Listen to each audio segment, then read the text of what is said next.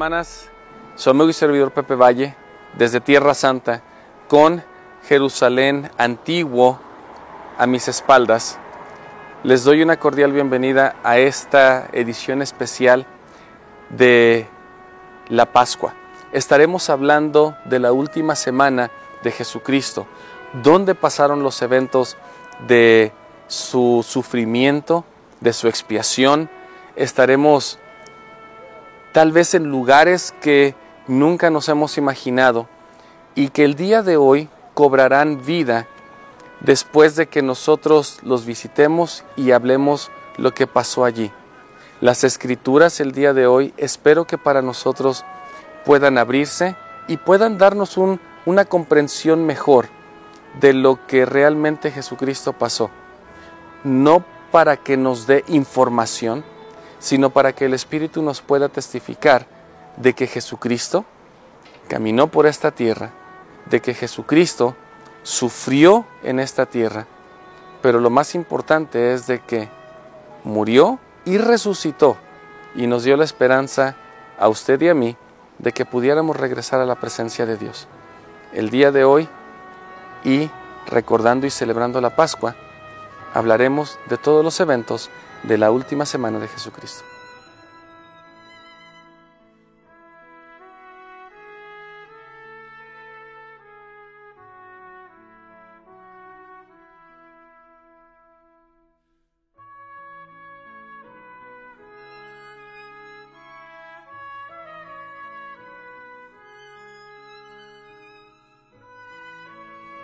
Estamos en un lugar muy representativo aquí de Jerusalén y de hecho muy significativo en la vida de nuestro Señor Jesucristo. Estos, esta escalinata, esta pared que ustedes ven aquí atrás es la pared del sur del templo. Y si revisamos y estudiamos un poco Mateo 21, donde habla acerca de la entrada triunfal a Jesucristo, podríamos pensar que por alguno de estos, de alguna de estas entradas, es donde entra Jesucristo. Cualquiera de estas entradas aquí alrededor, pero en el versículo más o menos 5 de Mateo 21, Jesucristo había mandado a sus discípulos a que hablaran con el rey y dice, o, o más bien que fueran a buscar un pollino y un asna. Entonces ellos la encuentran y en el versículo 7 dice, y trajeron el asna y el pollino, y pusieron sobre ellos sus mantos, y él se sentó encima. La multitud, que era muy numerosa, tendía sus mantos en el camino, y otros cortaban ramas de los árboles y las tendían en el camino. Así que, imagínense o imaginemos, ¿no? Lo hermoso que debió de haber sido para el pueblo judío ver a Jesucristo entrando, como Salomón por primera vez lo hizo en alguna ocasión montando un pollino, un asna. Y después de que Él entra, ya que estamos hablando de esta semana de, de Pascua, después de que Él entra, la gente se alborota y dice, ¿quién es este? Porque no sabían.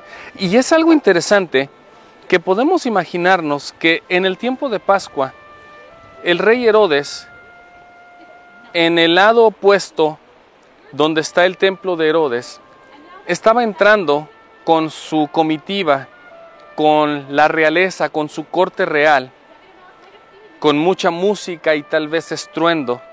Y Jesucristo, por el otro lado, el rey de los judíos, el, el Hijo de Dios, estaba entrando al templo y venía tal vez con un objetivo, que se cumpliese toda la ley.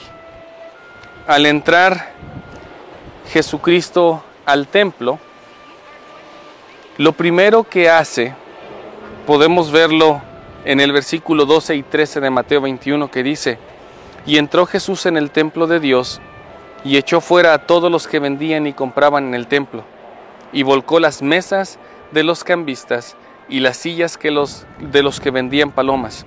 Y les dijo, escrito está, mi casa casa de oración será llamada, pero vosotros la habéis hecho cueva de ladrones. Así que podríamos hablar muchas otras cosas en este lado del templo. Podríamos hablar de, de todas las cosas que pasaron, de que Jesucristo se pierde en el templo cuando tenía 12 años, de que Satanás lo lleva al pináculo del templo y le dice, aviéntate. Sin embargo, el día de hoy quisiéramos enfocarnos en esos últimos días, en esos últimos cinco días de vida de Jesucristo. Estando aquí, podemos darnos cuenta de o imaginarnos del gran amor, de la gran alegría que todas estas personas podrían haber tenido al ver a ese hombre que había hecho milagros, que les había ayudado, que tenía discípulos que les enseñaba y cómo es que él estaba entrando. Así que a lo largo de, de esta lección, espero que nosotros podamos esperarlo, si no con palmas, sino con flores, que podamos abrir nuestro corazón y decirle en esta semana de Pascua, entra en nuestro corazón Jesucristo, ayúdanos, enséñanos y podamos vivir junto con Él lo que Él vivió en sus últimos días de vida.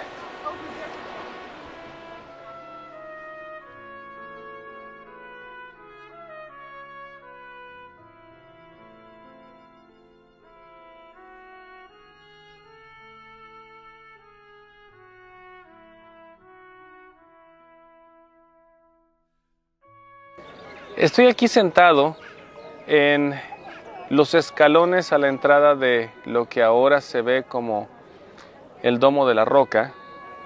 Sin embargo, en el tiempo de Cristo, ese era el templo. Y nos damos cuenta que la gente estaba en la explanada aquí atrás de nosotros.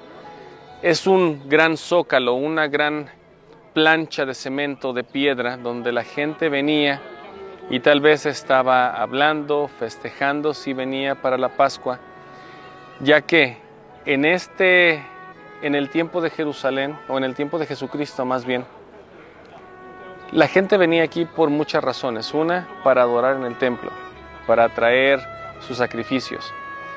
venía porque Jerusalén era la ciudad más bonita de aquel entonces.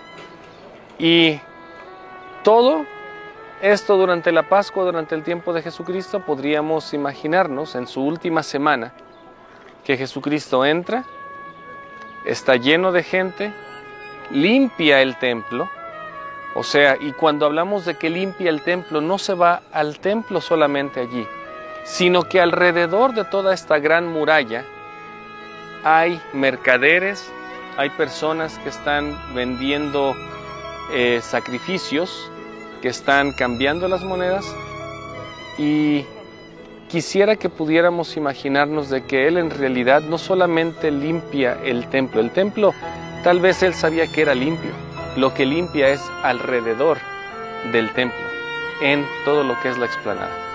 Así que en nuestra vida tal vez tenemos que limpiar todo lo que está alrededor de nosotros, todo lo que tal vez podría ensuciar nuestro templo, así como Jesucristo lo hizo.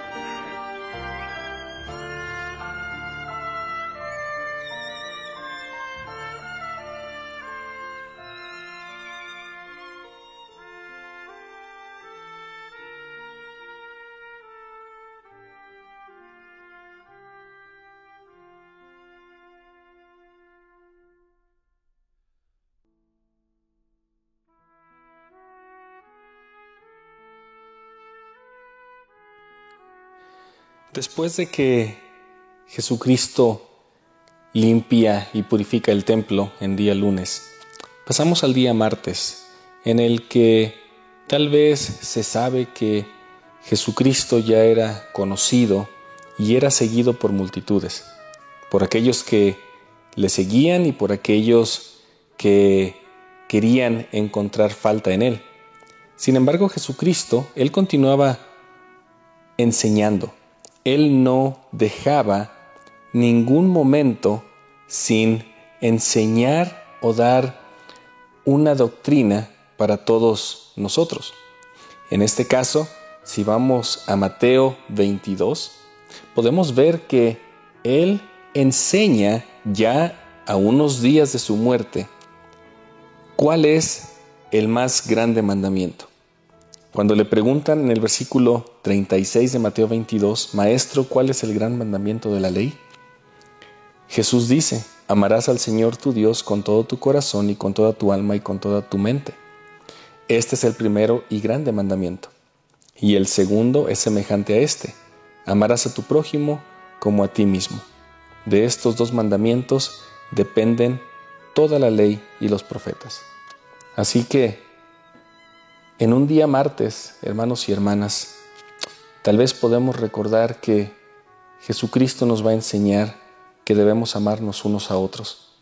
Tal vez en este tiempo que estamos recordando la Pascua, sería bonito que pudiéramos ayudar a alguien, que pudiéramos encontrar a alguien que está necesitado, que necesita alimento, que necesita vestido, para que la escritura en Mateo 25 se cumpla cuando Él dice, cuando lo hiciste a uno de mis hermanos más pequeños, a mí lo hicisteis.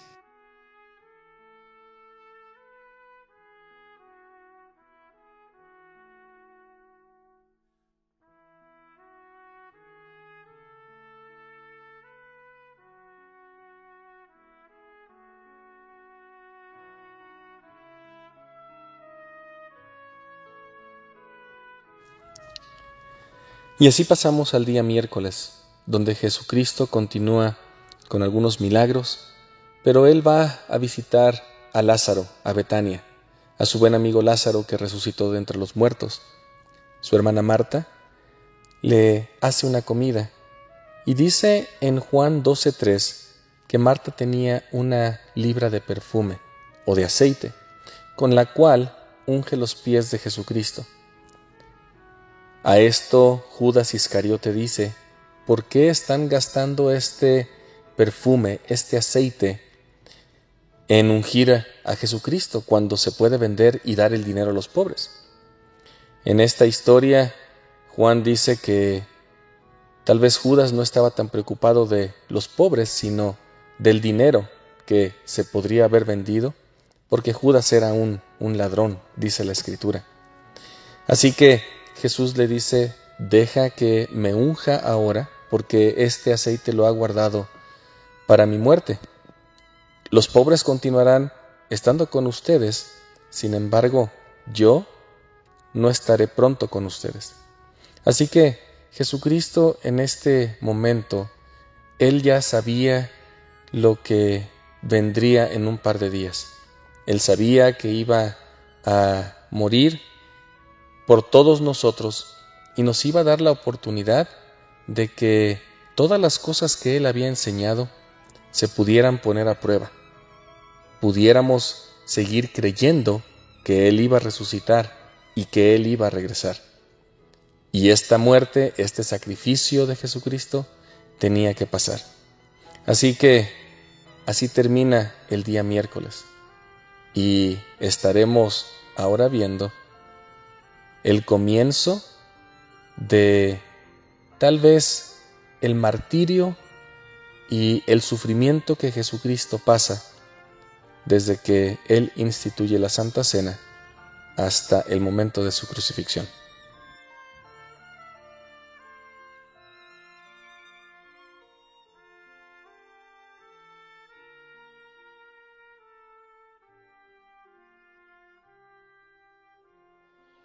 Estamos a punto de entrar al salón donde se realizó la última cena.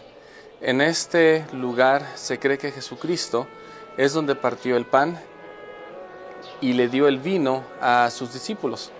Ellos estaban aquí para celebrar la Pascua antes de que Jesucristo fuera al Getsemaní a orar y allí fuera arrestado.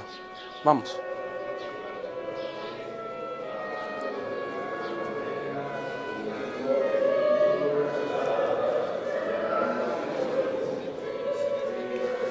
En este lugar mucha gente viene a orar, mucha gente viene a pedir por milagros, porque en este lugar se entiende que Jesucristo por primera vez instituyó la Santa Cena para todos nosotros.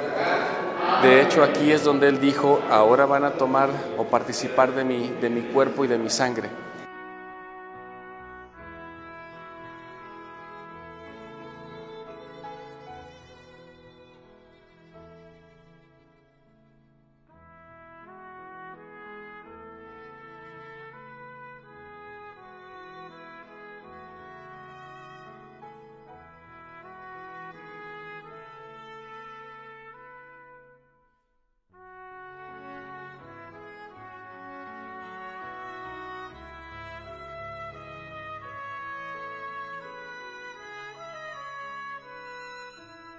Después de que Jesucristo y sus apóstoles participan de la Santa Cena, de acuerdo al Evangelio de Mateo, en el capítulo 26 y versículo 30, dice que cantan un himno y salen al Monte de los Olivos. Al llegar aquí, como ustedes se pueden dar cuenta, es un monte lleno de piedras donde Jesucristo pasó mucho tiempo enseñando a, sus discípulos. Mas esta noche iba a ser diferente. La noche del el jueves por la noche, Él viene después de que pasa o de que se mete el sol y tal vez al lado de un olivo como este, ora, donde hemos visto nosotros de hecho una fotografía muy famosa donde Jesucristo está hincado llorando. Y es interesante que ora en un olivo, o por lo menos en esa, en esa fotografía, porque el proceso de sacar el aceite de un olivo o de una aceituna es primeramente se tiene que pegar al árbol para que caiga, se tiene que casi casi lastimar las, las ramas, el fruto cae, se aplasta, se exprime y de ahí sale el aceite. Es casi casi lo que pasó Jesucristo al haber estado orando aquí. Sin embargo, Él viene a orar, sus discípulos tal vez a lo lejos están esperando, sabemos que se durmieron, Él los ve tres veces, y les dice por qué se duermen. Él dice, acompáñenme, espérenme. Y él regresa. En la tercera ocasión, Jesucristo básicamente los encuentra otra vez y les dice, está bien, ahora sí ya pueden descansar, porque la hora ha llegado. Sabemos que en ese tiempo Pedro le dice, pero Señor, yo voy a estar contigo hasta el tiempo, todo el tiempo, no me importa. Y aquí es donde se da la profecía de Jesucristo a Pedro que dice, antes de que pase la medianoche el día de hoy, me negarás tres veces. Y bueno, sabemos que se cumple. Al estar aquí, al salir a ver a sus discípulos, Jesucristo sabe que va a ser entregado. Judas, en este mismo capítulo 26 de Mateo, le dice a los guardias, a quien yo bese, es a quien debes de arrestar.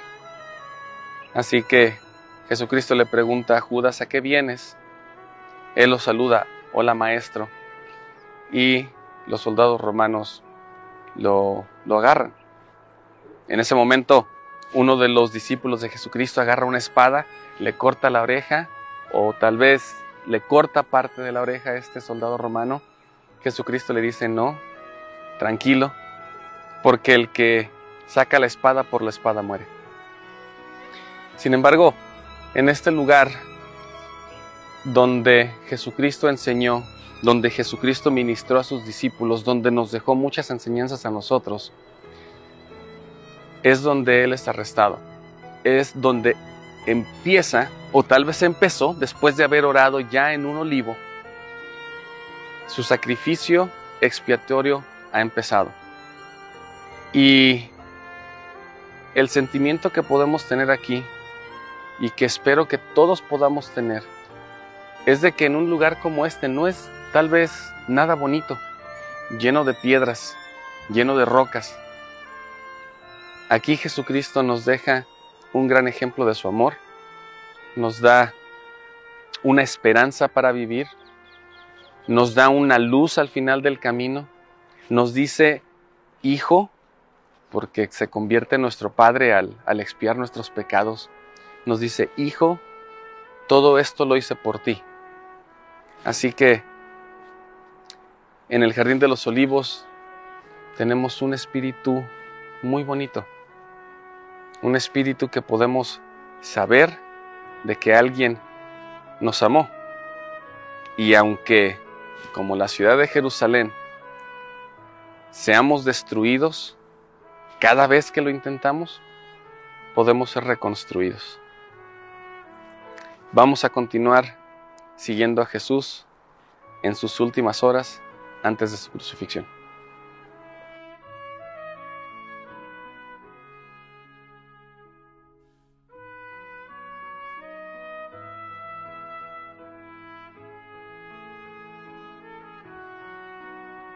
Estamos aquí ante la estatua que representa esta iglesia que ya fue construida muchos años después de Jesucristo.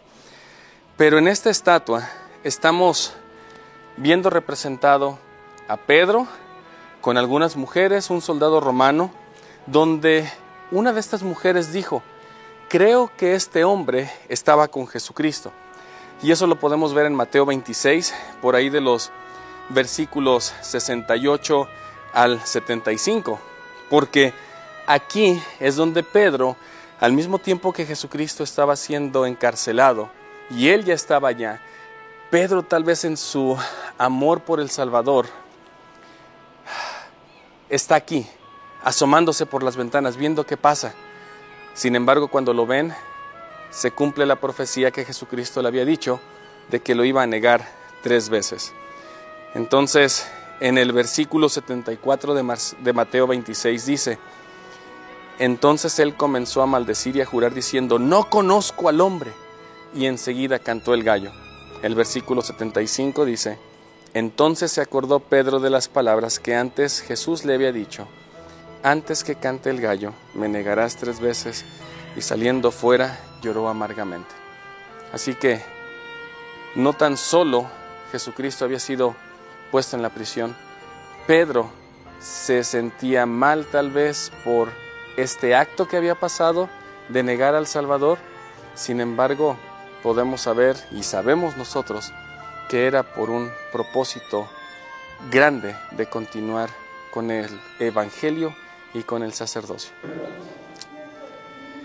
Estamos entrando ahora a lo que es el calabozo donde Jesús hubiera sido puesto después de que fue encontrado culpable, entre comillas, por Caiafas. Este es un lugar en el que podemos tal vez imaginarnos donde Jesús estuvo pasando una noche, a lo mejor hasta atado, y si se dan cuenta solamente hay una ventana para el guardia y solamente para que pueda respirar. Aquí en el versículo 66 de Mateo 26 dice, ¿qué os parece? Y respondió ellos, dijeron, es culpable de muerte. Es por eso que aquí, en este espacio, es donde Jesús estuvo la noche antes de ser presentado a Poncio Pilatos.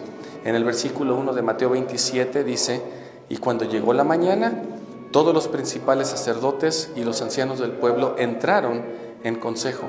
El versículo 2 dice, y lo llevaron atado y lo entregaron a Poncio Pilato, el gobernador. Así que podemos darnos cuenta del sentimiento que tal vez Jesucristo pasó en las últimas horas antes de que fuera presentado a Pilato y de que fuera crucificado la siguiente mañana.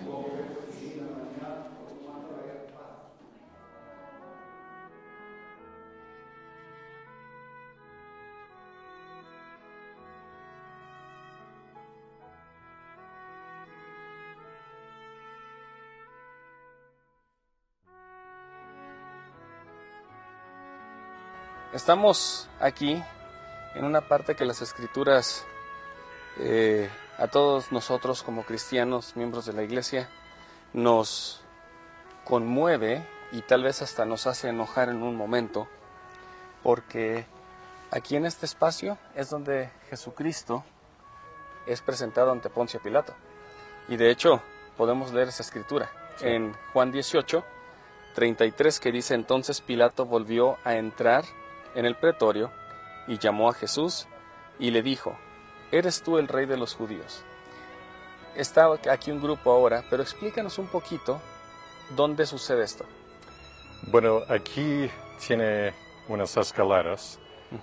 En este tiempo ahora no tenemos, pero antes tenían escaleras aquí. Y se va a una puerta que también no está aquí, pero entraba en el pretorio. ¿Cómo se El pretorio. Pretorio. Y este lugar aquí tenía un lugar donde podría usar un podio. para hacer juzgar y todo Para hacer juicios públicos. Entonces nos podemos imaginar que Jesucristo está allí, Poncio Pilato entra en lo que es el pretorio, básicamente es el, eh, el, lugar de los romanos. El lugar de los romanos. Entra, sale, Jesús está ya siendo juzgado y todo esto está lleno de gente. De los judíos. y, la razón por qué sabemos eso aquí es de que sabemos que ah, Pilatos va a estar en el palacio. Entonces aquí es el palacio y en, en Juan dice que um, los judíos no querían entrar porque era la fiesta y no querían estar allá porque iban a ser ensuciados por gentiles. Por los gentiles. Entonces tiene que estar afuera del palacio. Entonces por eso tiene todo este lugar. Entonces podrían imaginarse de que están aquí. Podemos caminar aquí a lo que es la plataforma donde, donde Jesús y me imagino Barrabás también estuvo aquí los dos. Sí. Porque los dos estuvieron diciendo, ¿a quién quieres que suelte? ¿A este que yo no veo que ha cometido un crimen o a Barrabás? Entonces, en esta plataforma por aquí, de hecho hay unos escalones que podemos subir.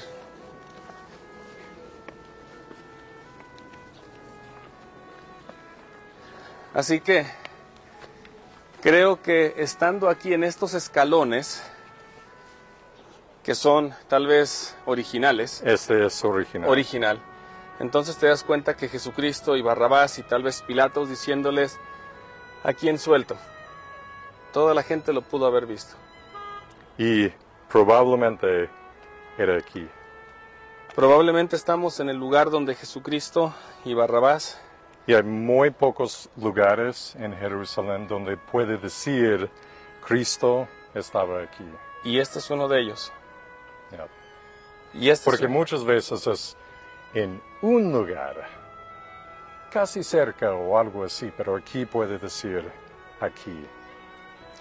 Y pensar que aquí estuvo el Hijo de Dios con la gente diciéndoles, crucifíquenlo. Porque como tradición, en esta época de Pascua, siempre se soltaba a un preso. Y el pueblo escogió a un criminal en lugar de Jesucristo. Y es interesante, Barabas en la original dice Jesús Barabas. Jesús Barrabas. Y Barabas, Bar es hijo de, Barabas, Abba es padre. Entonces, Jesús, hijo del Padre, Jesús Barabas. ¿Quién quieres? ¿Jesús, el Hijo de Dios, o Jesús, el, Hijo, del Padre?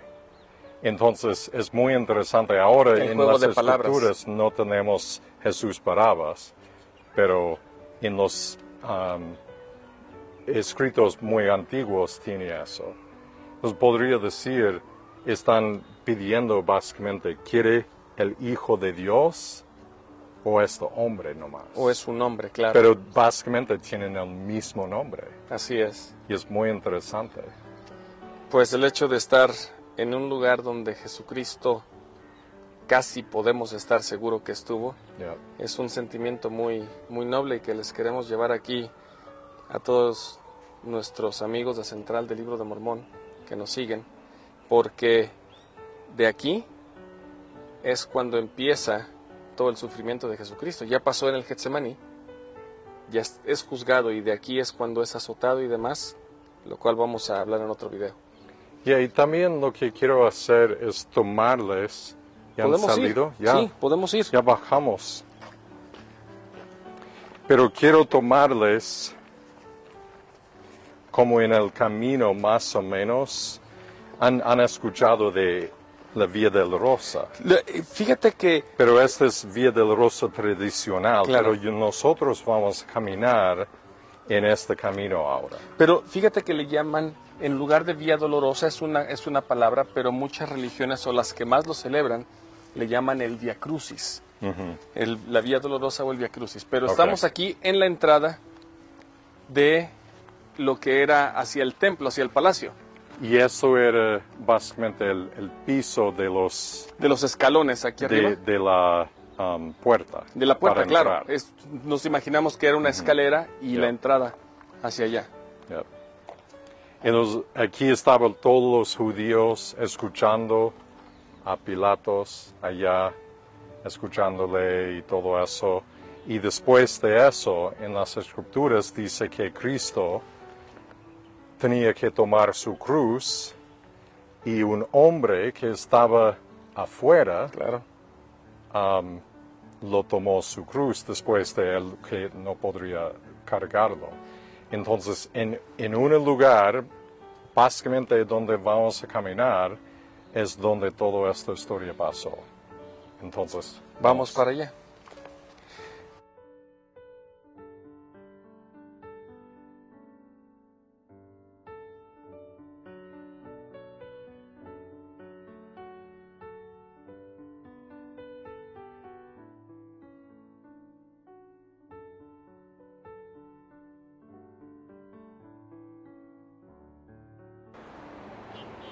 Entonces, esto aquí ya estaba allá. Claro. Oh, y aquí es donde empieza. Claro. Exactamente. O sea, él es juzgado, es condenado por el pueblo y por aquí sale.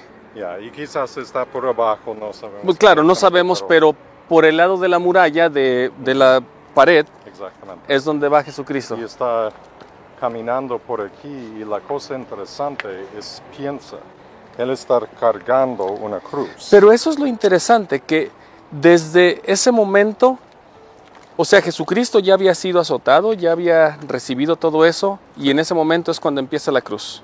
Sí, ya ha sido, ¿cómo se dice? Azotado. Azotado y todo eso por adentro Sí. y se sale y cuando se sale para cargar su cruz está afuera de la ciudad porque parte de eso es original. De hecho, la- las muy bases, muy bajo. muy abajo, porque ha sido cubierto por tierra por los miles de años que han pasado. Y han destruido y edificado. Jerusalén fue destruida, se, re- eso. se reconstruye, fue Pero la destruida. parte por abajo, por ejemplo, se puede ver, eso es más viejo.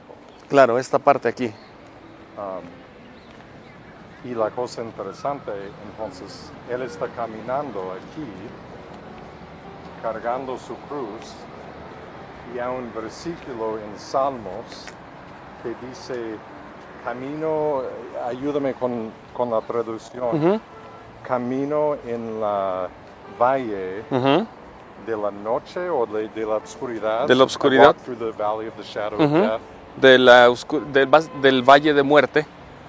Um, y piensa de Cristo. Estamos en un valle, este es uno de los valles, aquí es el valle. ¿Y qué son esos? Son tumbas. El valle de muerte.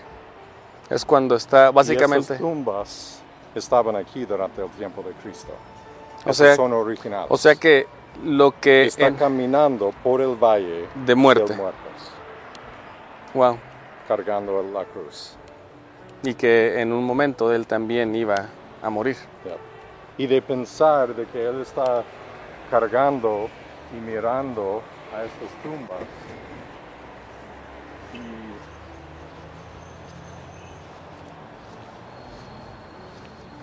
se pueden ver por adentro y estas tumbas están aquí durante el tiempo de Cristo. Y toda esta pared por abajo es original, entonces la pared sería arriba de estas tumbas.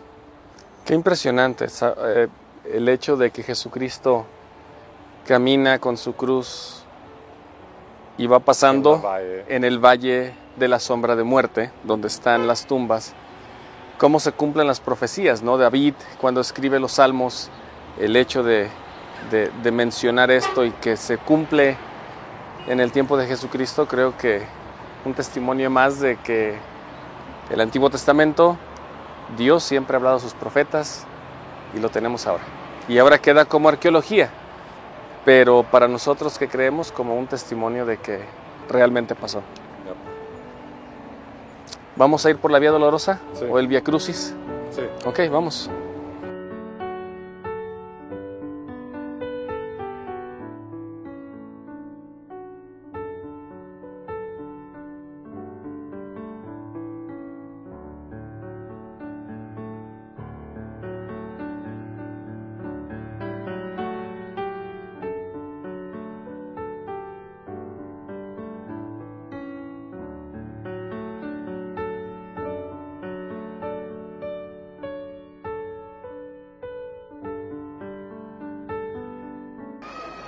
Esa es la pared y aquí estamos caminando afuera de la ciudad por donde Jesucristo tendría que haber llevado. ¿Te imaginas toda la gente así como ahorita?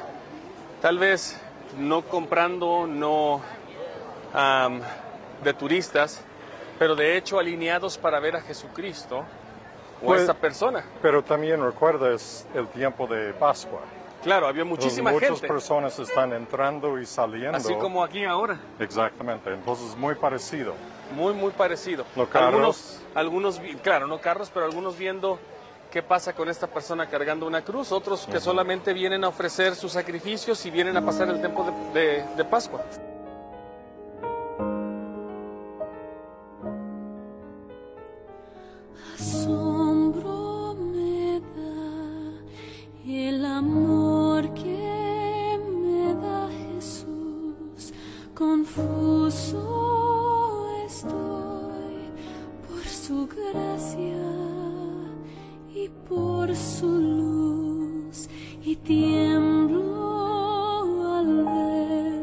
Que por mí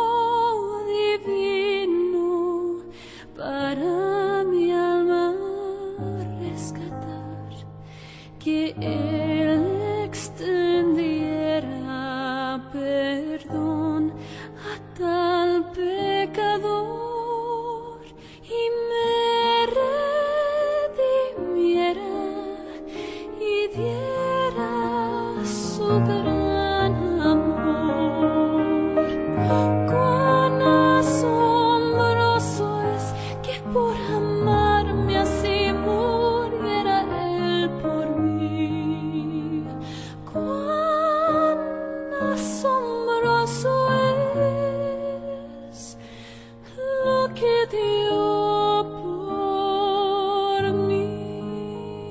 Después que Jesucristo muere en la cruz, María Magdalena, su madre María, y un hombre rico llamado José de Arimatea, que también había sido discípulo de Jesucristo, van con Pilato y le pide el cuerpo, lo envuelve en unas sábanas y lo lleva a la tumba que él mismo había hecho en la roca. Todos estaban tristes. En Mateo 27 del 55 al 61 dice que María Magdalena y María estaban sentadas enfrente de la tumba, llorando a Jesucristo que había muerto. Para todos era un día oscuro, era un día de luto, era un día de duelo. Sin embargo, Jesucristo, Él estaba trabajando y sirviendo y organizando la obra misional en el mundo de los espíritus, como se habla en Doctrina y Convenio 138. Este día, aunque para nosotros en la tierra era un día de desolación, un día en el que estábamos llorando la muerte de nuestro Señor Jesucristo, de nuestro Salvador, de nuestro Redentor, Él seguía sirviendo a todos aquellos que habían muerto sin el conocimiento del Evangelio. Él estaba allí y estaba organizando a todos estos misioneros, profetas, que ya habían muerto, para que pudieran también salvar a las otras personas que ya habían pasado por el velo. Así que en este sábado de, de duelo, Él estaba sirviendo. Y así llegamos al domingo, a este domingo de resurrección, en el cual Jesucristo se levanta de entre los muertos. La historia dice que María Magdalena va y al entrar a la sepultura no encuentra el cuerpo y pensó que se lo habían llevado Pensó que lo habían quitado de allí para que nadie pudiera saber dónde estaba el cuerpo de, de este gran líder que todos habían seguido. Sin embargo, un ángel le dice, ¿por qué buscas al que vive entre los muertos? Y al salir ella de la tumba, se encuentra a nuestro Señor Jesucristo.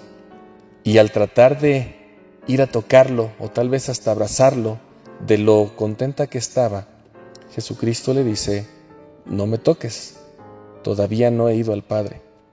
Y este es el momento, hermanas y hermanos, en el que nosotros, por medio de Jesucristo, vencimos a la muerte, en el que por medio de Él tenemos la oportunidad y tenemos la convicción de que algún día viviremos con nuestros hijos, con nuestros padres, con nuestros abuelos y con todos aquellos que han pasado el velo, que han muerto.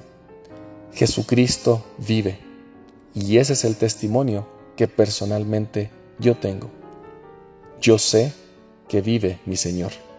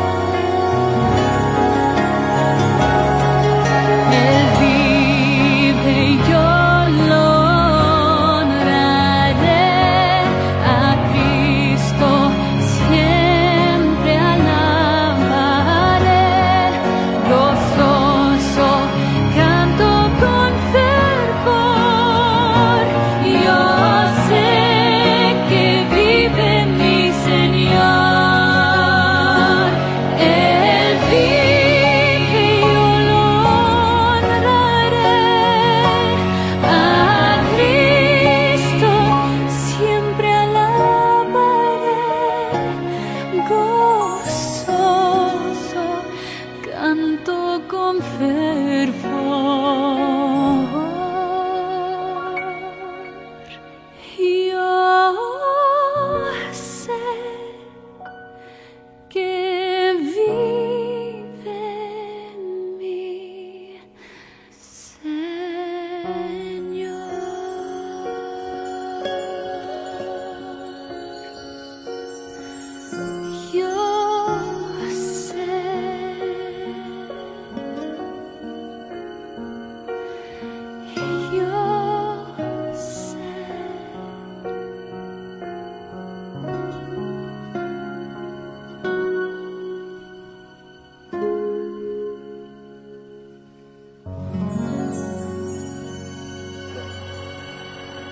Ahora que tenemos ya una idea de que hemos podido ver por dónde Jesucristo pasó su última semana, el sufrimiento que pasó, las grandes distancias que tuvo que recorrer, los sufrimientos que tuvo que pasar, las penas y tal vez vergüenzas, los azotes, los el escarnio que él vivió, el dolor físico y espiritual.